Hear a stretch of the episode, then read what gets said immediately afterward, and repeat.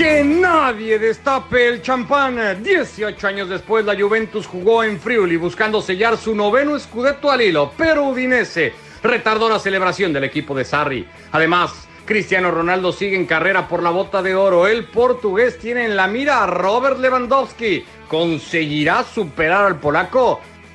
Y falta identidad en el Barça. Gerardo Martino, ex técnico del club, criticó las decisiones directivas en el cuadro Blaugrana. Comenzamos ya fuera de juego por ESPN Plus. ¿Qué tal? ¿Cómo les va? Bienvenidos a esta nueva edición de Fuera de Juego. Un placer saludarlos a todos a través de la señal de ESPN Plus, junto a Fer, junto a Alex, junto a Baraxi. Estaba todo puesto y sobre la mesa para que ante un equipo que pelea por la permanencia o que tenía como objetivo y en casa alejarse de esa zona, la lluvia asegurara el escudeto.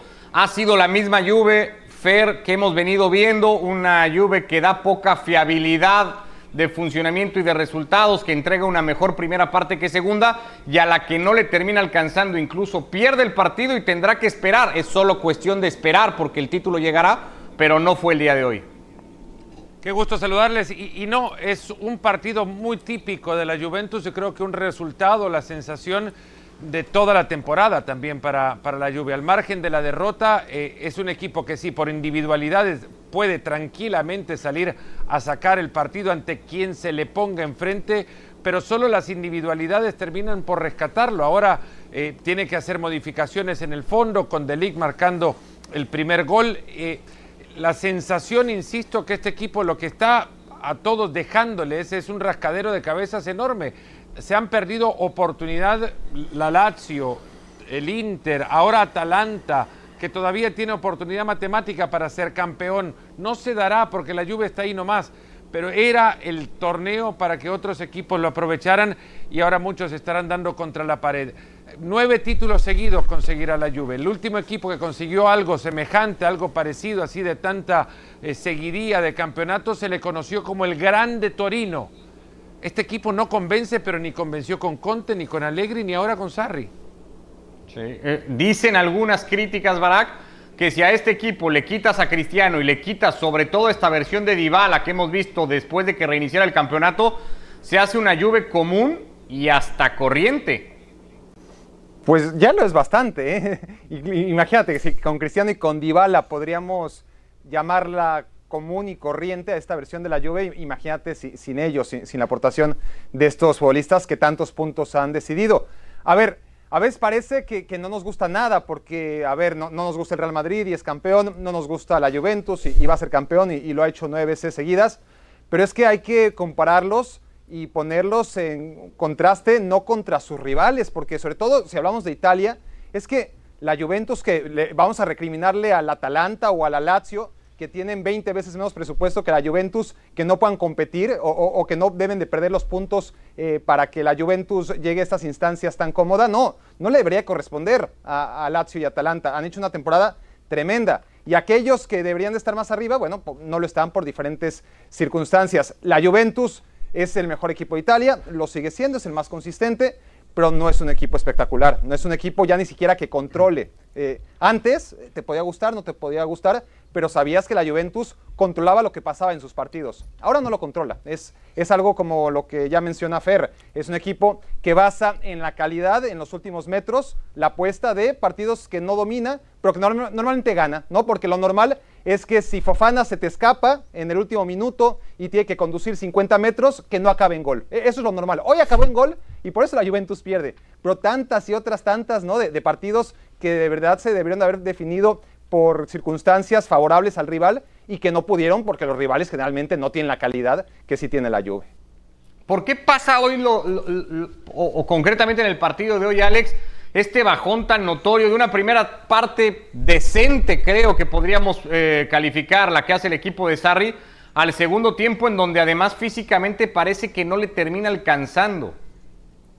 Es que físicamente, Ricardo, desde que volvió el fútbol, desde que volvió la Serie A, la Juve se ha dedicado a administrar simplemente a su plantilla. Eh, antes de la pandemia, al menos Sarri lo intentaba. Intentaba cambiar el dibujo. Hubo aquella fase de la temporada en la que jugó con el 4-3-1-2 para que Cristiano e, e, Higuaín jugaran juntos y Dybala actuara en la posición de, de.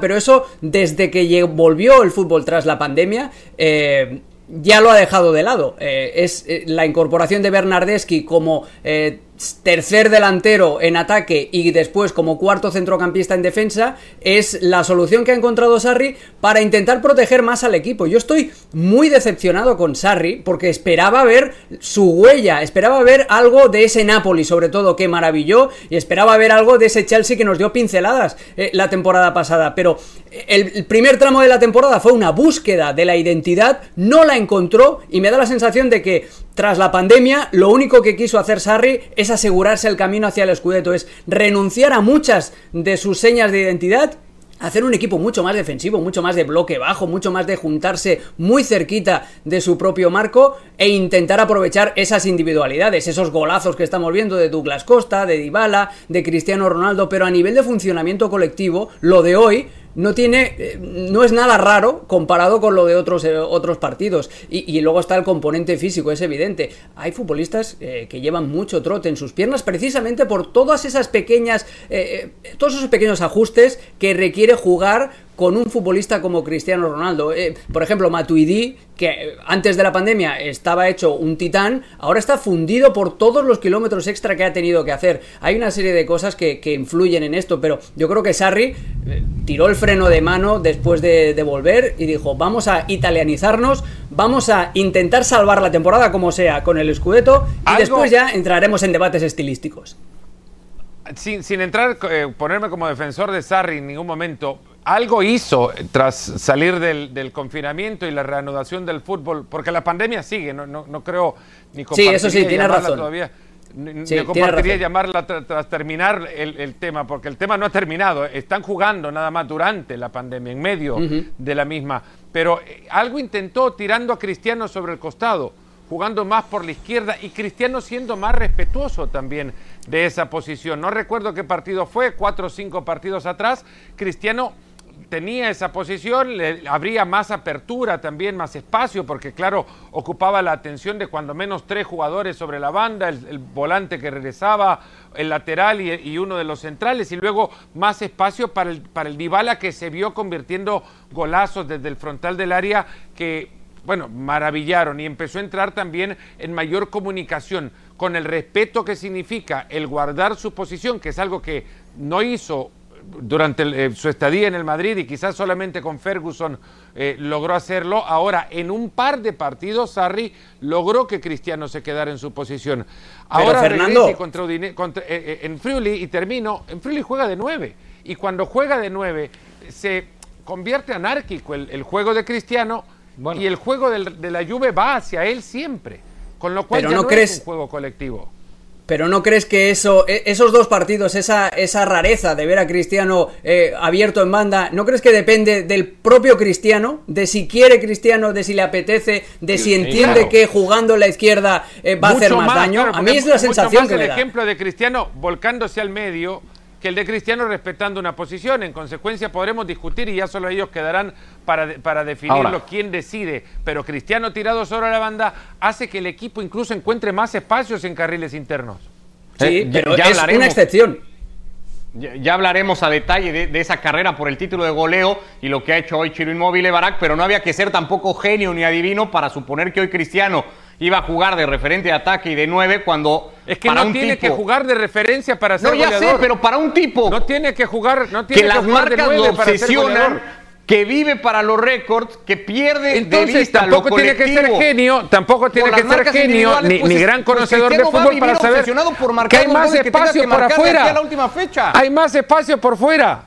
Es que tiene que entender que para él hay más espacio afuera que adentro. es que el problema va a tener que convencer a alguien que hasta ahora no, no tiene la lluvia, por lo visto, Barak. Claro, e, exactamente. ¿Con quién agitas? Es decir, porque al final de cuentas, eh, Cristiano Ronaldo durante su carrera fue un futbolista veloz que atacaba el espacio, que, realmente era determinante por el cambio de ritmo. ahora lo es menos. Hace milagros ¿eh? a los 35 años. Eh. ¿Quién ha estado a ese nivel físico a los 35 años? Yo creo que nadie. Aún así, ya no le alcanza en lo que se refiere a cambio de ritmo y velocidad y necesitaría ayuda. ¿Y quién le va a dar ayuda? ¿Dybala, que es más lento que él? ¿Quién se la va a dar en este sentido? ¿Betancourt? ¿Se la va a dar Ramsey? ¿Se la va a dar Rabiot? Eh, el problema de la Juventus es que en la confección de la plantilla es un equipo sumamente pesado. El único que se sale de este eh, molde de, futbolistas muy buenos al, toque, claro, todos son cracks, pero que realmente al espacio para, para abrir líneas, si no es a través del pase, les cuesta mucho trabajo generar ventajas entonces es Douglas Costa. Y si Douglas Costa se lesiona cada tres partidos, pues es muy complicado, porque tampoco Sandro está haciendo una temporada inmensa, porque Cuadrado hace lo que puede como lateral derecho y vaya que ha sido destacado en algún momento, pero también es limitado a la hora de la toma de decisiones. Y la verdad es que la Juventus ya lleva demasiado tiempo eh, como para confeccionar un plantel mucho más idóneo para Cristiano Ronaldo. Y Cristiano Ronaldo se topa con un equipo sumamente pesado que no le favorece más allá de que él es autosuficiente y puede generar los goles que quiera y puede batallar por el balón de oro. el funcionamiento de la Juventus, que debe ser la prioridad, no, no, no es tal. Bota de oro será ahora ya con el, otro premio pospuesto. Eh, ahora retomamos el tema de Cristiano Fer y la carrera por el título de goleo, tanto en Italia como de esa bota de oro. Eh, hoy se le aleja inmóvil y no se le puede acercar a Lewandowski. Eh, antes de eso, conforme va terminando el mes, si se va acercando agosto, la Juve es incapaz de despejar las dudas que bien puedan tener muchos de que sea capaz de revertirle la serie al Olympique de Lyon más allá de la inactividad con la que llegue al partido el equipo francés. Eh, ¿lo, ves batallando en esa serie ya directamente al equipo de Sarri? Tiene un partido de copa por jugar el, Lyon y será para nosotros, al margen de los amistosos que dispute ahora, la única demostra, muestra que nos deje el Lyon de lo que puede llegar a ser o cómo va a llegar al partido contra la Juventus. No lo veo eh, con problemas para, a ver, problemas podrá tener, sí, se le podrá el trámite eh, complicar, pero es, el mejor equipo que Lyon y, y, en las condiciones de marzo también se veía que para la, Juventus iba a ser posible darle vuelta a la historia. Ahora creo que con toda esta actividad y estas eh, exposiciones de fútbol que ha dejado, si algo también puede entender la Juventus es, creería, Mauricio Sarri sabe quién es quiénes son sus 11 mejores jugadores y quiénes pueden en la cancha jugar el mejor partido posible para la Juventus sin tener que pensar en la administración de minutos. Y en ese sentido, la Juve va a jugar todavía con, con mejores jugadores de los que podría encontrar eh, enfrente con, con, el Lyon. Una, una cosa es cierto, eh, esta Juventus si algo se ha visto favorecida también es que no hay público en las tribunas, porque lo apretarían a jugar muchísimo mejor y sería tremenda presión para este equipo tener gente en las gradas que le estuviesen ya exigiendo eh, cómo debe jugar. Alex. Sí, sí, totalmente de acuerdo con, con, Fer. El hecho de jugar sin público les ha favorecido eh, por eso, porque no tienen la, presión. Es algo parecido también a lo que le ha sucedido al Barcelona, de la que se han librado por no haber, por no tener público. Eh, y, volviendo ya al final de todo, si no hubiera sido por aquellas manos de, de Duan Zapata, eh, de Muriel. fue? De Muriel. De Muriel fue con el Atalanta. Fijaos cómo podría estar la serie de, de ahora ¿eh? Se ha ido salvando. claro, claro. Puedes hacer un álbum de eventos. Correcto, es que la Juve se ha ido salvando, ha ido esquivando balas uno tras una y, eso no creo que es algo que con lo que se pueda conformar la, Juventus, sobre todo de cara a la temporada que viene ya, pensando en, lo que se viene. Coincido con lo que decía Fer, ¿eh? eh el, Lyon eh, no es mejor equipo, no lo era antes, aunque le ganara en el partido de ida a la Juventus, y este parón, estos cinco meses sin jugar, por mucho que estén haciendo la preparación y por mucho que tengan ese partido de Copa al que aludía Fernando, yo creo que la inactividad les va a pasar factura. Pero para, para acabar es que el problema no es el Lyon, porque si pasa por el Lyon, le toca el Real Madrid o el City. O, Madrid. Y, o el Madrid o el City son muy superiores hoy por hoy a la Juventus y no parece que cambie de aquí a tres semanas.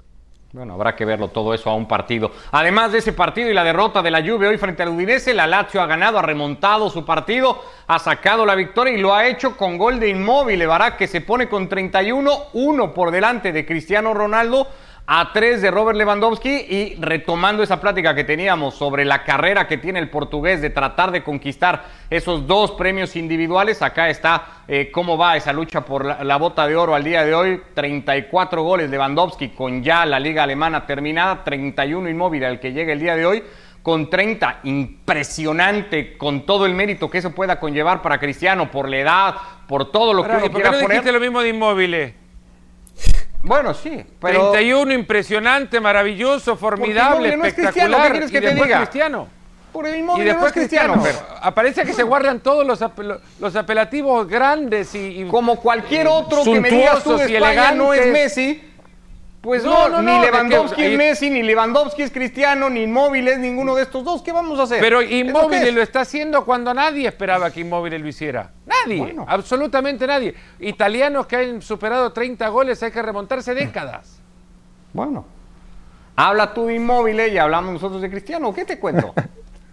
A ver, a, a destacar que, que claro, que, que Immobile y, y Cristiano son los perseguidores de, de Lewandowski y tienen la oportunidad de jugar cuatro partidos más de los que jugó Lewandowski o a los que aspiraba a jugar cualquier equipo de, de la Bundesliga, ¿no? Este es el hándicap que puede tener la Bundesliga respecto a los otros países. Tiene 18 equipos, por lo tanto 34 jornadas contra las 38 que tienen en el resto de las grandes ligas europeas. Habrá quien me diga, no, Barak, pero bueno, prefiero jugar 34 partidos nada más en la Bundesliga que jugar 38 en Italia con las defensas que se dice hay en Italia, algo que, que a veces es más mito que realidad, sobre todo porque hemos visto como en los últimos años, más allá del gran mérito que, que tiene ver una lucha de dos futbolistas que superen los 30 goles, es algo que, que no se suele ver en el fútbol del mundo, se vio durante mucho tiempo en España, nos acostumbramos, a ello, pero definitivamente en Italia no.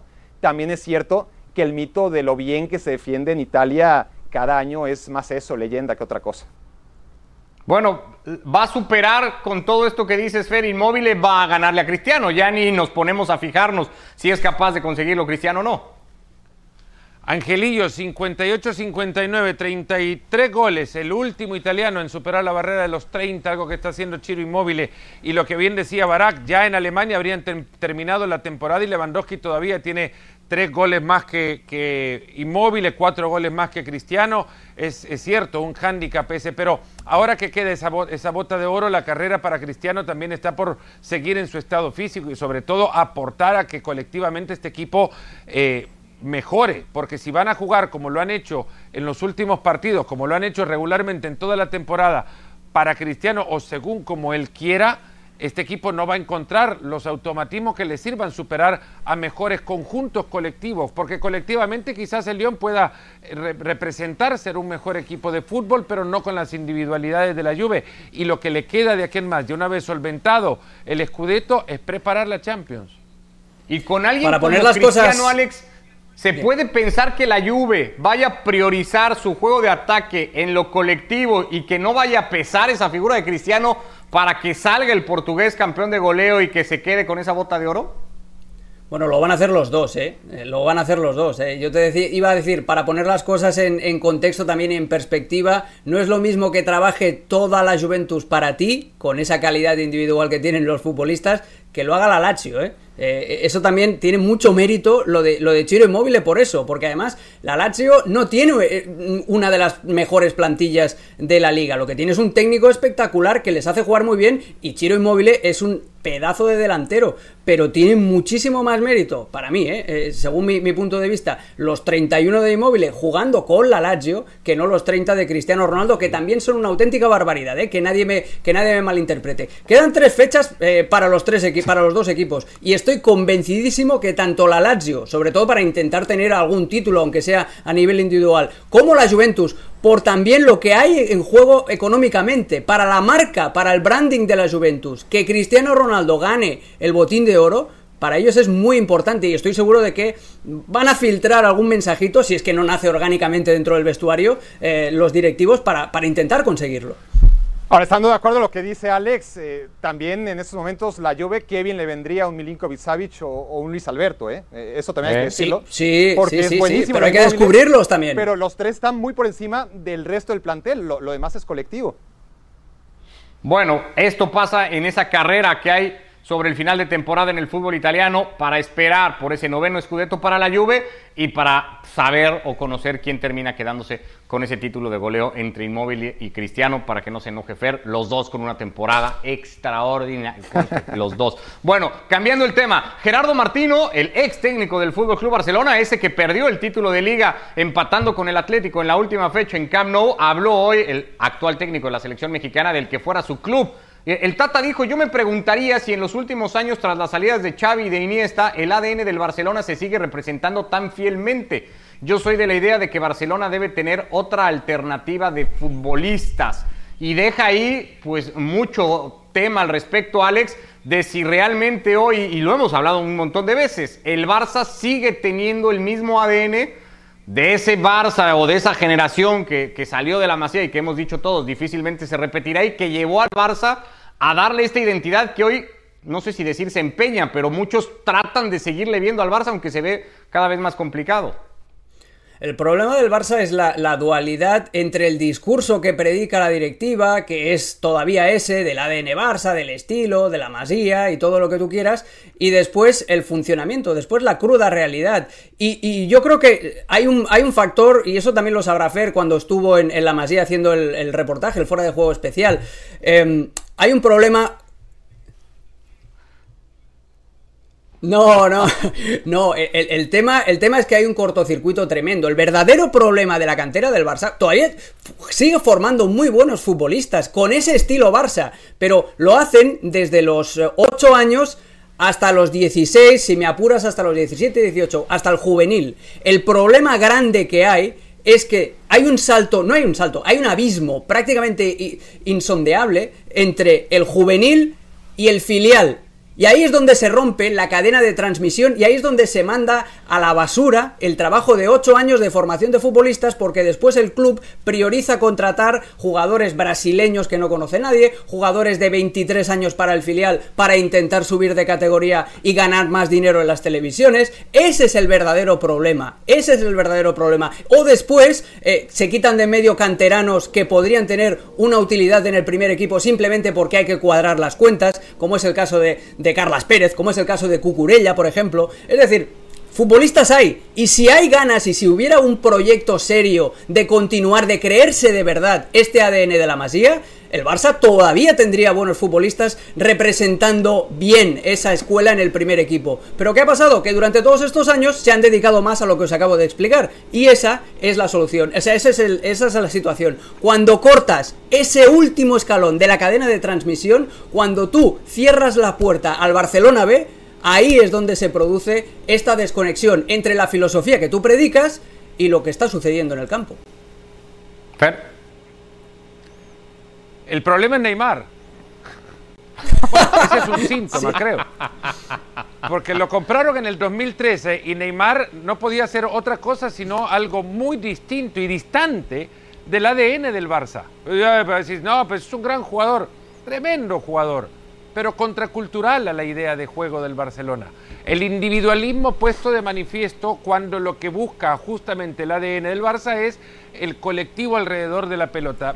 Neymar era su botines alrededor del balón y luego tratar de encontrar a alguien arriba, Messi o Suárez y, y nada más, y paren de contar. Y cuando este es el reflejo de lo que en el primer equipo llega y llega a, cambio de millones y millones de euros, eh, los chicos de abajo evidentemente saben que la puerta es cada vez más cerrada. Hay otra cosa que han quitado eh, el Barcelona B o el Barcelona, eh, ahora Barcelona B, recibe a chicos mucho más jóvenes de lo que antes lo hacía.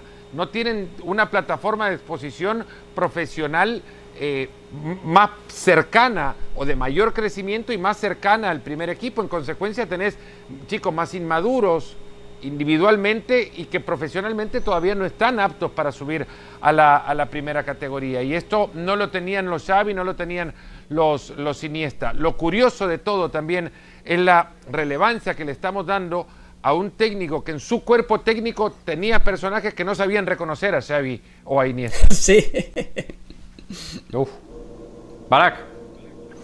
Bueno, a ver, yo creo que con el Barça, si bien todo el mundo entendemos lo que es el Gen Barça, se tiende a idealizar el mejor momento de este Gen Barça y lo reducimos a esos años de gloria total, ¿no? De, 2009 a 2012 con Pep Guardiola, con Iniesta y Xavi en su mejor tiempo y tendemos a creer que el Barça siempre jugó así.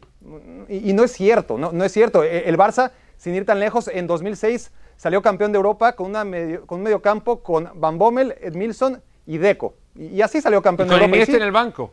Y con Iniesta en el banco y, con Xavi lesionado, sí, pero, pero al final era otro tipo de equipo. Sí era un equipo ofensivo, eh, porque e, eso sí ha sido la, la, bandera del Barcelona, ¿no? Tomar la iniciativa en cada partido. Pero si hablamos del ADN, del juego posicional y las triangulaciones y los jugadores chiquitos de buen pie, eso no lo ha tenido siempre el Barça, ¿no? Eh, tampoco el equipo de Cruyff era necesariamente eso, tampoco mucho menos eh, el de Bangal, y aún así el equipo ha ganado sin ir tampoco hasta esos tiempos, el que ya mencionaba Fernando, ¿no? Con un Luis Enrique que aprovechaba el intercambio de golpes y las cuentas le salían, ¿no? Eh, me llegan, yo les llego, tengo a Neymar, tengo a Messi, tengo a Suárez y así gano el triplete. Bueno, eh, el Barça ha, seguido ganando con este esquema y va a ser muy difícil que replique ¿no? Esta generación de futbolistas que es un estereotipo que, al que van a estar siempre...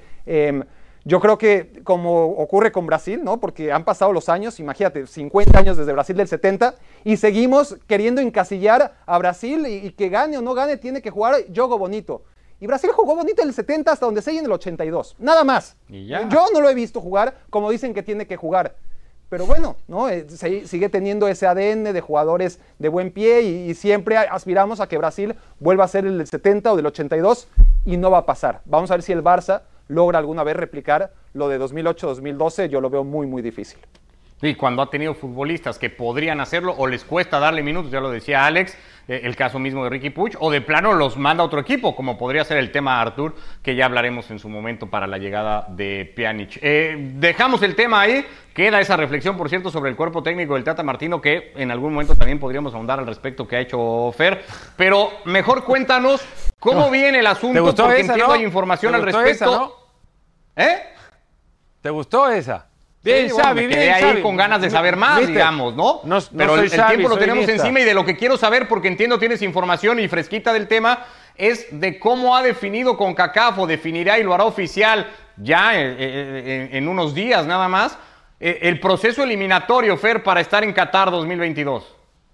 Sí, han volado, pero cantidad de rumores y formatos y cuántos formatos se puedan ustedes imaginar, inventar, idear, diseñar eh, tomando en cuenta un par de consideraciones. 35 asociaciones con el equilibrio competitivo como una condicionante y la otra es que se crucen los mejores equipos de esas eh, de, la asociación o de la de la CONCACAF, que se crucen al final para decidir boletos, que existan partidos México, Estados Unidos, Costa Rica, Honduras, Costa Rica, México, en fin, que los de arriba se crucen entre sí para lograr boletos. En consecuencia, con, con estas condicionantes y que hay que tomar el ranking el lunes, CONCACAF va a estar anunciando un nuevo formato de competencia con las fechas FIFA ya eh, adoptadas o aparcadas por la organización para un nuevo calendario de competencia y de clasificación a la Copa del Mundo. Los cinco primeros equipos del ranking de CONCACAF no jugarán en octubre y noviembre,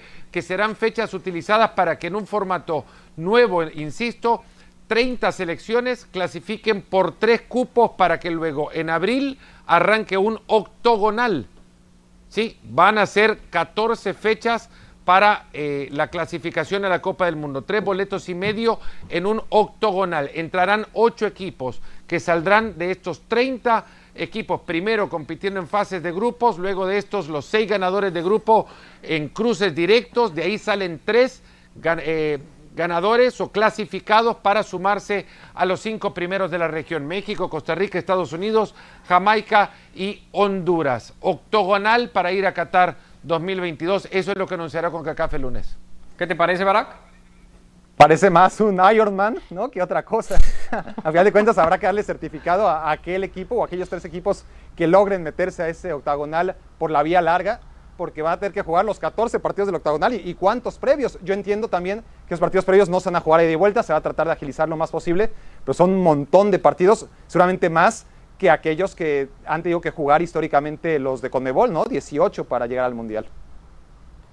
Sí, 18 juegos estaríamos hablando, ¿no? Los cuatro de la fase de grupos más esos 14 del octagonal para quienes terminen clasificándose. Algo rápido, alguna reflexión de, de, esta información de primera mano que mucha gente que nos sigue, la mayoría que nos sigue, estará muy interesada de conocer que adelanta ya Fer Alex. No, es, es, es una, una, novedad. Yo eh, admiro la capacidad de imaginación que ha tenido con CACAF para cuadrar ese rompecabezas terrible que explicaba Fernando. Y me parece interesante esa opción del, del octogonal, muy a la Conmebol también. Eh, me parece interesante. Veremos en qué termina todo esto y a la espera entonces de que se haga oficial. Eh, platicábamos antes del aire y lo decía Barak, tanto que se peleaba ese sexto lugar de la clasificación para poder ir al hexagonal directo y ahora los mandan a esta otra vez vía larga. Sí, pero Una, una ventana que nos ayuda a confirmar que esto el lunes será oficial es que, por ejemplo, selecciones como México, como Costa Rica ya están buscando amistosos y bueno, México ya consiguió uno contra Países Bajos, ¿no? Sí, partido que se disputará en Ámsterdam ese encuentro. Bueno, así llegamos al final de esta edición de Fuera de Juego. Gracias, Fer, Alex, Barak, que les vaya a todos muy bien.